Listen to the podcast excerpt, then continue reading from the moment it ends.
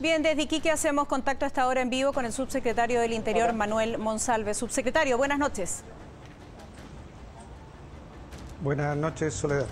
Eh, subsecretario, eh, ¿cómo se responde a la indignación de la ciudadanía frente a un nuevo asesinato, esta vez contra una carabinera? ¿Qué se dice? ¿Qué se responde? Bueno, Soledad, primero alcancé a escuchar parte de lo que ustedes estaban mostrando a través de las pantallas. Creo que las manifestaciones de distintos ciudadanos chilenos y chilenas a lo largo de, Chile muestran que un asesinato cobarde, como el que se ha cometido en contra de la sargento Rita Olivares, no solo es un hecho doloroso para la institución de carabineros, para su familia, sino para, para el pueblo de Chile que se está manifestando en distintos lugares. Yo creo que lo relevante a propósito de la pregunta que tú haces es si vamos a estar dispuestos como país a dar señales claras respecto a la determinación de ser severo respecto a la delincuencia presente en Chile. La primera, la primera señal creo que tiene que ser, por ejemplo, respecto a, respecto a carabineros. Respecto a carabineros te quiero decir que como recuerdan, durante diciembre y enero se hizo un gran esfuerzo para buscar un acuerdo en materia legislativa. Uno de los acuerdos que el gobierno puso en la mesa fue justamente respecto a la ley Naim, que aquellos delitos que provocaran lesiones graves, gravísimas, o constituyeran un homicidio para un funcionario de carabineros o de la policía de investigaciones, tuvieran penas efectivas, no tuvieran posibilidad de penas alternativas. En eso el gobierno lo puso en la mesa como una señal clara en términos de que el país diga, si hay personas dispuestas a atentar eh, y quitar la vida a un funcionario policial, la sanción tiene que ser ejemplar y eso está puesto en la mesa entre las cosas que el gobierno planteó a la oposición para llegar a un acuerdo en materia legislativa. Subsecretario, entonces el gobierno está siendo severo. Usted me habla de severía. Yo quiero saber a quién le falta esa severía, porque usted dice el gobierno está siendo severo, los parlamentarios están trabajando. ¿Es que acaso le falta severidad también a la justicia? Porque uno de estos responsables estaba fugado desde el año 2021 y no sé si alcanzó a ver, pero revisamos un amplio prontuario policial de dos de ellos. ¿Qué pasa con la justicia? Te voy a contestar, te voy a contestar esa esa pregunta, Soledad, pero solo permíteme hacer dos afirmaciones. También hay que ser ejemplar respecto a las sanciones que el país aplique a quienes lideran o son parte de la estructura de organizaciones criminales.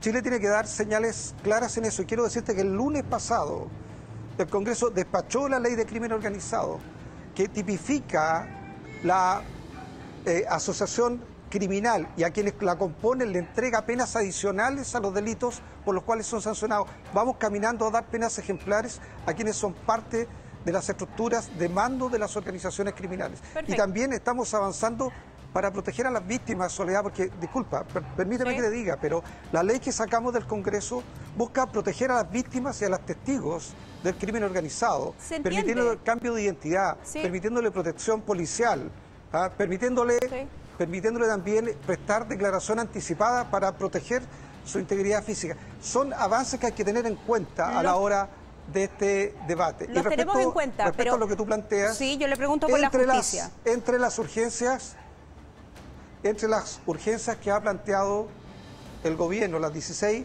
iniciativas que ha planteado el gobierno como urgencia, está la modificación o la reforma o un nuevo código penal, porque tú tienes razón.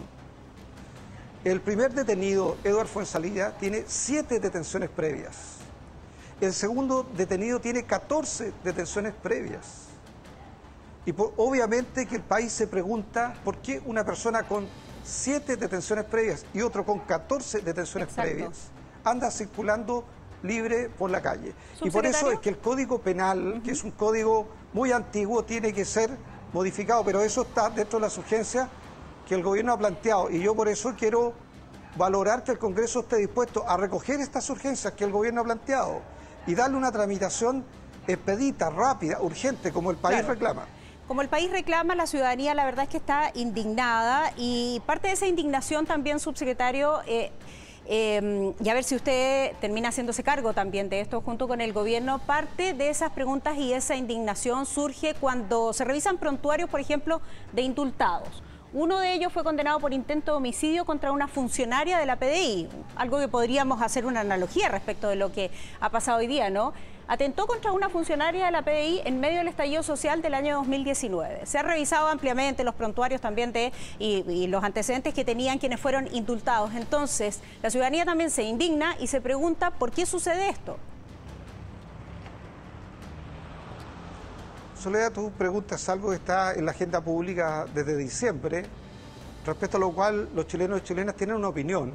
Negativa, hay gente que está contraria. a hay gente que, como tú dices, está indignada. Sí, claro. esta, es una, esta es una facultad que hizo uso el presidente de la República y es una facultad que, como ya sabes, el Tribunal Constitucional ha fallado, que ha sido usada en el marco de las eh, facultades que el presidente tiene y que le da la Constitución y que también ha respetado todas las normas que establece la ley de indultos. Pero era Los adecuado- chilenos tienen el derecho a formarse un juicio. Pero era este adecuado en pero medio de la este es un crisis de seguridad.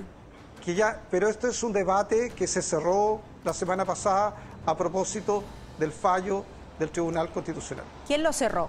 Se cerró en el Tribunal Constitucional, pero sigue abierto. A lo que quiero ir es a buscar, subsecretario, alguna respuesta para los ciudadanos que se preguntan por qué a veces es gratuito saltarse la ley, por qué a veces es gratuito o pareciera resultar gratuito que pasen estas cosas, que asesinen, que asesinen perdón, a un carabinero o que pasen otras cosas como atentar en contra de una funcionaria de la PDI y ser Pero, indultado Soledad, finalmente. Soledad, Chile tiene un Estado de Derecho. El Código Penal, como tú muy bien lo has planteado, sin duda que tiene que ser modificado y está dentro de las urgencias que ha planteado el gobierno. Pero no demos las señales que en Chile cometer un delito es gratuito. Te quiero decir, porque es bien importante colocar datos en la mesa. El año 2022 hubieron 3.800 personas condenadas, condenadas por delitos vinculados al tráfico de drogas.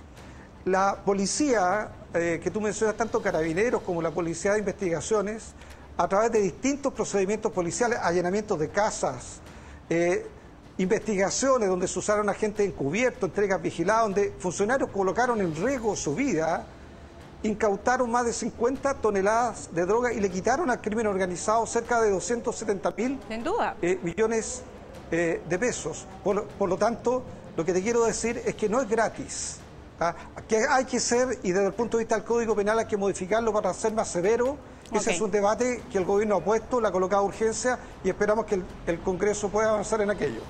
Entonces, lo que entiendo es que se va a seguir trabajando en esas materias. Eh, subsecretario, me habría gustado preguntarle también eh, acerca de otros aspectos, pero el tiempo siempre nos apremia y nos alcanza. De todas maneras, muchísimas gracias por haber estado con nosotros aquí. Muchas gracias a ti, Soledad. Buenas noches.